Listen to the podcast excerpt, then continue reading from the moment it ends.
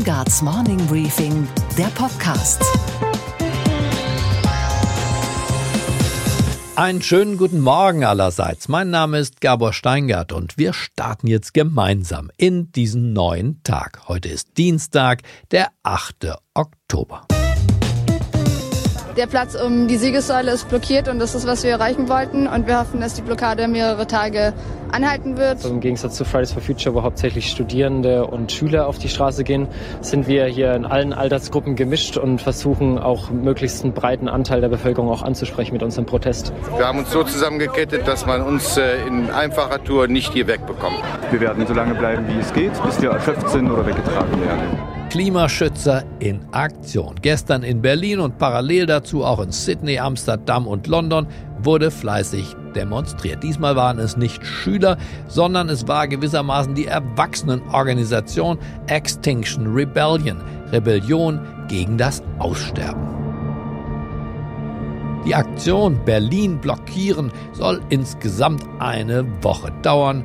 Na wunderbar. Diese Umweltaktivisten haben mit der gänzlich friedlich agierenden Fridays for Future Bewegung nicht allzu viel gemein. Man gibt sich jedenfalls deutlich radikaler. Eine der Forderungen, sofortige Ausrufung des Klimanotstandes durch die Bundesregierung. Und dann bis 2025, also in sechs Jahren, soll der CO2-Ausstoß auf Null sinken. Beim kleinen Berliner Verkehrskollaps war übrigens eine alte Bekannte dabei, die von Schiff auf zu Fuß umgestiegen ist, Carola Rakete von der Seenotrettung. Wir müssen zeigen, dass wir das nicht akzeptieren als Zivilgesellschaft. Und das geht nur, indem wir die öffentliche Ruhe mit friedlichen Mitteln stören. Gestern Flüchtlinge, heute Klima.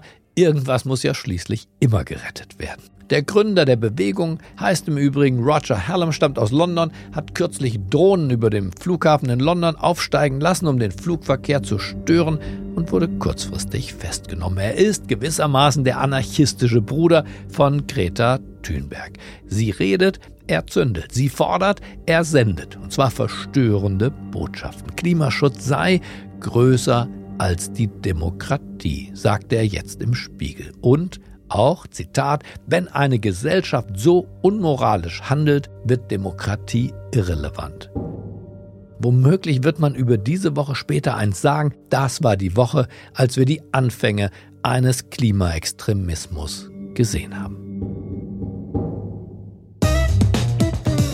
Unsere Themen heute. Die CDU diskutiert und zwar über die mögliche Urwahl für den nächsten Kanzlerkandidaten. Da fühlen wir der Partei doch gleich mal gemeinsam den Puls und fragen zum Beispiel beim Thüringer Landeschef Mike Moring. Wir sind gut beraten, nicht denselben Weg wie die SPD zu gehen. Man sieht ja, wo das endet. Oder beim CDU-Bundesvorstandsmitglied Elmar Brok. Ein erstes Vorschlagsrecht, wenn sie dafür eine Mehrheit bekommt, hat die Parteivorsitzende. Aber dieser Vorschlag muss nicht sie selbst sein. Auch beim JU-Vorsitzenden in Bayern haben wir mal durchgeklingelt. Wir sind eine Mitmach- und Volkspartei. Da ist es nur konsequent, wenn wir bei der wichtigsten Frage, wer Kanzler werden soll, auch die Mitglieder mitnehmen und einbinden. Und wie geht das besser als mit einer Urwahl? Außerdem, unsere Börsenreporterin Sophie Schimanski berichtet, warum die Verschiebung eines Gerichtstermins bei den Aktionären der Bayer AG für große Zuversicht sorgt. Wir beschäftigen uns auch mit den E-Tretrollern auf deutschen Straßen, denn die sollen, sie denken weg, die Industrie denkt, sich verdoppeln. Die junge Union ist ja eigentlich nicht bekannt für revolutionäre Umtriebe. Der Nachwuchskader von CDU und CSU hat in aller Regel doch ein Erscheinungsbild, das wir als diszipliniert bezeichnen können, wenn man es nett meint. Man könnte aber auch sagen handsam und brav. Umso mehr sorgt es ja jetzt für Erstaunen in Berlin, dass aus eben dieser jungen Union plötzlich ein Vorschlag kommt, der es in sich hat. Der Nachwuchs regt scheinbar harmlos an, auch über die Kanzlerkandidatur abstimmen zu lassen, und zwar per Urwahlverfahren an der Basis. Rums. Klingt nach Demokratie, ist es auch.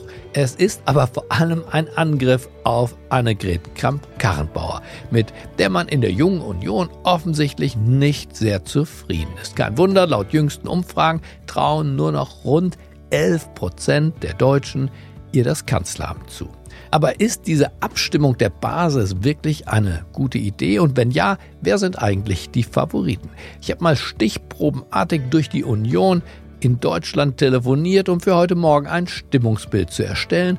Wo bitte schlägt das Parteiherz? Und zuerst hören wir es in Bayern pochern, und zwar bei Christian Doleschal. Er ist Oberpfälzer, er ist JU-Chef in Bayern, sitzt im Europaparlament und einer der Miterfinder der Urwahlidee ist er auch.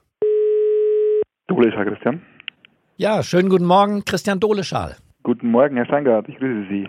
Die Junge Union fordert eine Urwahl für die Frage der Kanzlerkandidatur. Sie sind Mitglied im Vorstand der Jungen Union. Was ist das wichtigste Argument für diese Forderung? Also ich glaube, gerade die Parteiendemokratie lebt von ihren Mitgliedern. Und wir sind eine Mitmach- und Volkspartei und da ist es nur konsequent, wenn wir bei der wichtigsten Frage, wer Kanzler werden soll, bei der Frage, wer unser Land führen soll, auch die Mitglieder mitnehmen und einbinden. Und wie geht das besser als mit einer Urwahl? Bislang war es ja so, die Parteivorsitzenden haben für sich so eine Art Zugriffsrecht auch auf das Bundeskanzleramt erhoben, reklamiert. Sehen Sie das noch oder ist das aus der Zeit gefallen? Also grundsätzlich sind natürlich beide Parteivorsitzende, sowohl Markus Söder als auch AKK, geeignete Kanzlerkandidaten und von daher ist es auch nur legitim, wenn sie sich bei der Urwahl den Mitgliedern stellen. Also Sie sagen, Markus Söder sollte bei dieser Urwahl auf jeden Fall auch einer der Kandidaten sein. Das wird die Zeit zeigen, ob Markus Söder dann tatsächlich Kandidat ist, aber er ist natürlich auf jeden Fall jemand, der Kanzler könnte. Wäre er der Kanzler Ihres Herzens? Also, mh, gute Frage. Ähm, Sie sind ganz frei. Ich beeinflusse Sie nicht. Auch Nachdenken ist erlaubt. Auch Nachdenken ist erlaubt. Ob, das ist eine gute Frage, aber Markus Söder ist sicherlich ein, wäre sicherlich ein guter Kanzler. Ich meine, Sie haben ja eine Menge Auswahl mittlerweile in der Union, muss man sagen. Da ist die Vorsitzende, da ist der Armin Laschet, den viele ins Gespräch bringen, da ist äh, Jens Spahn, aber auch Friedrich Merz zum Beispiel. Also ich glaube, man muss die Frage tatsächlich dann entscheiden, wenn sie ansteht und dann sich überlegen, wer ist der Kandidat, der die besten Chancen hat, die Bundestagswahl für die Union am erfolgreichsten zu meistern zu diesem Zeitpunkt, glaube ich, kann man erst eine verlässliche Aussage machen. Herr Doleschall, dann bedanke ich mich. Mehr wollte ich heute gar nicht von Ihnen wissen und wünsche Ihnen einen fröhlichen Tag. Danke ebenso. Aber wie sieht Mike Moring die Sache? Der 47-Jährige ist immerhin der CDU-Landeschef in Thüringen und will dort in drei Wochen Ministerpräsident werden. Da sind doch Querschüsse aus Berlin regelrecht willkommen. Ich habe ihn zwischen zwei Terminen am Telefon erreicht. Einen schönen guten Morgen. Die Junge Union bringt eine Mitgliederbefragung ins Spiel, also nicht das Zugriffsrecht der Vorsitzenden, sondern nochmal eine Befragung der Basis. Was denken Sie darüber? Ich glaube nicht, dass uns das hilft. Es muss beides möglich sein, die Basis äh, ein Wort mitreden zu lassen und trotzdem eine kluge Entscheidung zu treffen, weil am Ende muss man Wahlen gewinnen und nicht äh, Urwahldebatten führen. Gut, die Diskussion kommt ja deswegen auf, weil ausweislich der Meinungsumfragen aller möglichen Institute die derzeitige Vorsitzende nicht wirklich eine Kandidatin der Herzen ist, jedenfalls nicht des bürgerlich-konservativen Teils der Bevölkerung. Und äh, daher diese Debatte, dass man sagt, lasst uns doch nochmal neu auf das Thema gucken und lasst uns keinen Automatismus einbauen, der vielleicht ein Automatismus in eine Wahlniederlage ist. Das ist doch das Argument. Klar ist das das Argument, aber man muss diese Debatten führen dann, wenn sie anstehen. Und jetzt stehen Thüringer Landtagswahlen an und keine Bundestagswahlen. Und mein Eindruck ist, sie werden auch nicht vor 2021 stattfinden. Und dann muss man diese Frage im Herbst 2020 klären, dann schauen, wer die besten Chancen für die Union anzutreten. Sie meinen zu viel Selbstgespräch der politischen Klasse? Absolut. Die Wahrnehmung ist doch, dass seit der Bundestagswahl 2017 der politische Berliner Politikbetrieb sich nur mit sich selbst beschäftigt. Die SPD sucht ein halbes Jahr lang nach Vorsitzenden. CDU und CSU haben sich im letzten Jahr wie die Kesselflicker gestritten. Jetzt haben wir das kaum beendet. Dann haben wir eine lange Debatte geführt, wer ist der geeignete Parteivorsitzende, haben uns entschieden. Und jetzt bringt das, glaube ich, gar nichts, wenn wir schon wieder die nächste Debatte aufmachen, wer ist der geeignete Kanzlerkandidat, obwohl gar keine Bundestagswahl ansteht. Ich glaube, wir sind gut beraten, nicht denselben Weg wie die SPD zu gehen. Man sieht ja, wo das endet. Und es endet nur in der Niederlage. Das sind klare Worte aus Thüringen, Herr Moring. Ich bedanke mich für das äh, Telefonat mitten in Wahlkampfzeiten und wünsche Ihnen einen erfolgreichen Wahlkampf auf den letzten Wochen. Dankeschön und gute Sendung. Okay, verstanden. Aber was sagt die Frauenunion? Steht sie noch geschlossen hinter AKK und falls ja, steht sie auch hinter dem Automatismus, dass die Parteichefin automatisch das Zugriffsrecht hat als Kanzlerkandidatin? Dazu Frau Anne Fiemann von der Frauenunion im Rhein-Sieg-Kreis. Wie halten Sie es mit dem Automatismus und diesem Zugriffsrecht? Ein Automatismus sollte nicht sein. Es zielt natürlich jetzt gerade auf die Frau Kramp-Karrenbauer ab, ist ja klar. Klar. Ich meine, ähm, der erste Eindruck war ein anderer. Sie war Ministerpräsidentin von Saarland und hat da ein hervorragendes Bild abgegeben. Die Bundespolitik ist weitaus schwieriger. Ich möchte jetzt nicht die Frau Kramp-Karrenbauer bewerten. Das steht jetzt hier nicht zur Diskussion, aber ein Automatismus sollte sich auf keinen Fall ergeben. Was wäre denn Ihr Wunschkandidat oder Ihre Wunschkandidatin, wenn das Bundeskanzleramt neu besetzt werden soll? Haben Sie da jemanden im Auge?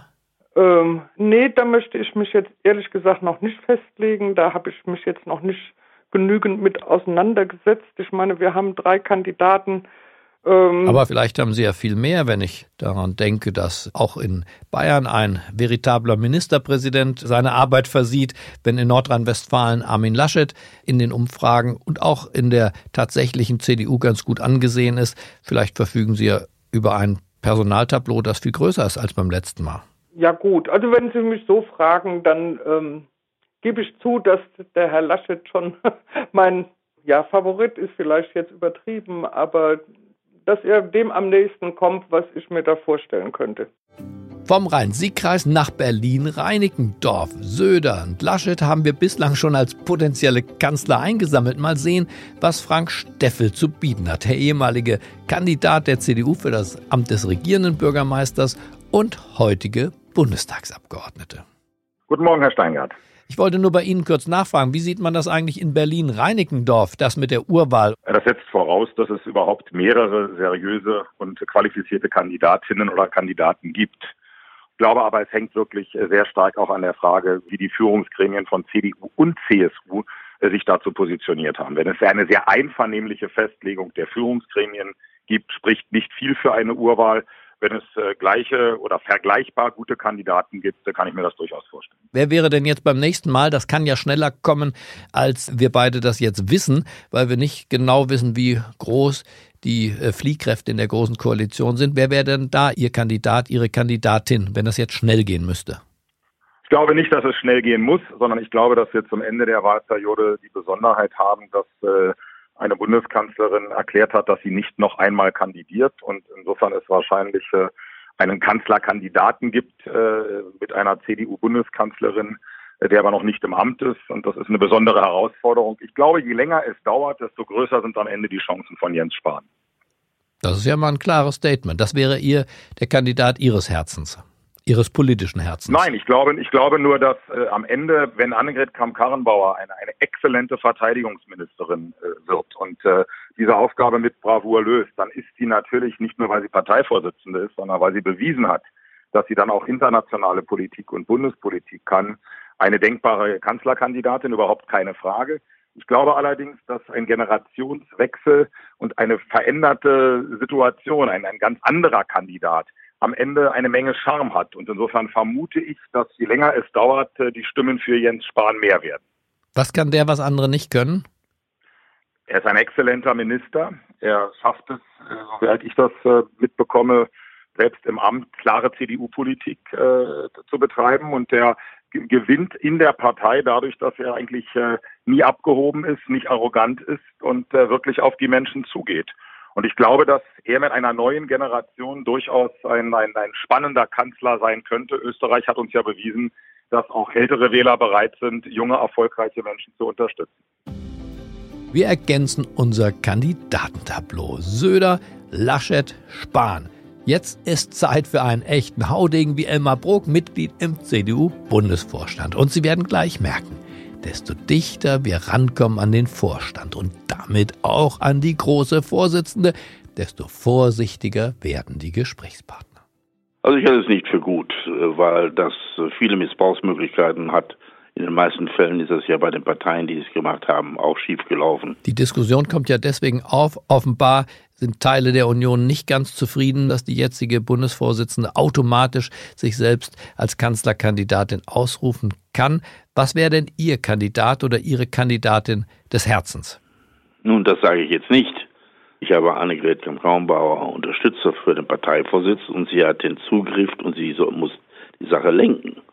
Aber der Parteivorsitzende ist nicht automatisch Kanzlerkandidat. Angela Merkel war das 2002 auch nicht. Sie hat dann auf die Kandidatur verzichtet und hat das an Stoiber weitergegeben. Das stimmt, aber sie hat zunächst mal verzichtet, weil man damals schon, wir lebten auch noch ein bisschen in vielleicht konservativeren Zeiten, von einem Automatismus ausging.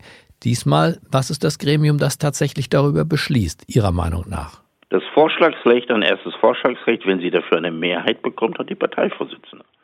Aber dieser Vorschlag muss nicht sie selbst sein, sondern ich glaube, dass der Parteivorsitzende, die Parteivorsitzende einen Vorschlag machen wird, der in der Partei am besten ankommt und vor allen Dingen auch der die Chancen mit sich bringt, die Wahlen zu gewinnen. Die CDU ist ja in der günstigen Lage, erst recht, wenn man die CSU noch dazu nimmt, diesmal doch über eine veritable Anzahl von Kandidaten zu verfügen, von Armin Laschet in Nordrhein-Westfalen bis vielleicht zu Markus Söder. Ist das vielleicht die Chance? Das wird sicherlich eine Rolle spielen. Und wir haben ja auch mit dem Verfahren um eine Parteivorsitzenden, mit diesen Regionalkonferenzen, äh, eine gute Erfahrung gemacht mit der Entscheidung, die dann vom Parteitag getroffen worden ist ist dann wirklich vom Parteitag. Wirklich gut, Herr Bruck. Ausweislich alle Umfragen halten ungefähr 90 Prozent in allen Meinungsumfragen Frau Kramp-Karrenbauer nicht für die richtige Kanzlerin zumindest. Dies war damals eine gute Entscheidung, die viel zum Zusammenrücken der Partei beigetragen hat. Das war auch öffentlich gut vermerkt. Gegenwärtig äh, hat die Parteivorsitzende schlechtere Umfragen. Das kann sich aber auch unglaublich schnell ändern, wie Sie besser wissen als ich.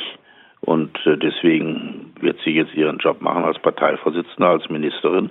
Und dann wird man dann in dem entscheidenden Augenblick sehen, äh, ist sie diejenige, die uns am besten in die Wahlschlacht führen kann oder sollte das jemand anders tun? Und was sagt last but not least der Bundestagsabgeordnete Thomas Heilmann? Von noch nicht allzu langer Zeit war Justizsenator in Berlin und im Falle einer neuen Regierung mit CDU-Beteiligung ist er ein Mann mit Zukunft. Ja, guten Morgen. In der CDU wird schon wieder diskutiert. Urwahl für die Kanzlerkandidatur, ja oder nein? Naja, wir haben ja keine Sommerferien, sondern Herbstferien. Deswegen würde ich das eine Herbstlochgeschichte nennen. Wir brauchen jedenfalls gegenwärtig keine Kanzlerkandidatin. Wir wissen nicht, wann wir eine brauchen und wir wissen erst recht nicht, ob wir mehrere haben. Insofern halte ich diese Urwahldiskussion für völlig überflüssig. Gibt es einen Automatismus der Bundesvorsitzenden für die Kanzlerkandidatur? Den kann es geben, wenn die Situation dann so ist. Wir hatten Bundesvorsitzende mit Helmut Kohl und Angela Merkel, die, als es dann zu Wahlen kam, nicht Kanzlerkandidat wurden, obwohl sie später sehr erfolgreiche Kanzler wurden. Deswegen ist das alles schwer vorhersehbar. Und äh, ich finde, wir sollten uns jetzt mit den aktuellen politischen Themen beschäftigen und Personalspekulationen sind deutlich zu früh. Dann bedanke ich mich für das Gespräch. Sehr gerne. Fazit, CDU und CSU müssen sich wahrlich nicht schämen. Das Angebot an Führungsfiguren, das war nicht immer so, ist diesmal vorzeigbar. Diese Debatte wirkt daher auch nicht zersetzend, sondern belebend. Manche nennen es auch Demokratie. Und was war heute Nacht an der Wall Street los? Und jetzt freue ich mich auf unsere Börsenexpertin in New York, Sophie Schimanski. Einen schönen guten Morgen, Sophie. Schönen guten Morgen von der Wall Street. Analysten und Investoren, Sophie, schauen gerade sehr, sehr optimistisch auf die Bayer AG und auch auf die Bayer Aktie. Aber warum eigentlich? Was hat das mit der Gerichtsverhandlung um Glyphosat zu tun? Ja, wenn es nicht gut läuft bei einem Unternehmen, dann sind schon Kleinigkeiten ein Hoffnungsschimmer für die Anleger. Und so eine Kleinigkeit ist bei Bayer gerade die Verschiebung eines Gerichtstermins in den USA. Verhandelt werden sollte eigentlich jetzt eine weitere Glyphosat-Klage. Drei Prozesse dieser Art hat es bereits gegeben und in denen ist Bayer insgesamt zu mehr als zwei Milliarden Dollar Schadenersatz verurteilt worden. Der jetzt anstehende Prozess ist aber auf Anfang nächsten Jahres verschoben worden. Das nährt jetzt die Hoffnung, dass Bayer sich mit den geschätzt 20.000 Klägern außergerichtlich einigt dann würden sie eben deutlich besser wegkommen als äh, in weiteren Gerichtsprozessen. Die Aktie von Bayer schließt aufgrund dieser Nachrichten in Frankfurt mit 2,7 Prozent plus gestern. Und was, Gabor, geht eigentlich gar nicht? Dass wir offensichtlich noch nicht genug E-Scooter auf unseren Straßen haben. In deutschen Großstädten stehen und liegen sie überall schon herum. Passanten müssen über sie steigen, sie werden aus Spaß ins Gebüsch geworfen oder noch dreister in die städtischen Gewässer. Aber das ist offenbar erst der Anfang, denn jetzt hat einer der Marktführer auf diesem Gebiet mit dem schönen Namen Tier bei Investoren aus Abu Dhabi 55 Millionen Euro eingesammelt, um seine Position auch bei uns in Deutschland weiter auszubauen. Na prima Tier, so heißt ja die Firma, hat nach eigenen Angaben in Deutschland bislang schon 10 Millionen Fahrten verkauft. Einige davon endeten allerdings sehr unerfreulich, zum Beispiel gerade erst beim Oktoberfest in München, wo Tier der offizielle Partner der Münchner Verkehrsgesellschaft ist. Immerhin 254 Wiesenbesucher kamen auf die lustige Idee, mit ein paar Liter Bier im Blut auf dem E-Scooter nach Hause zu fahren. Die Polizei sammelte Führerscheine ein, wie sonst die Müllabfuhr das Altpapier. Jetzt heißt es für die Betroffenen, Strafe muss sein, zu Fuß torkeln oder Schlangenlinien radeln.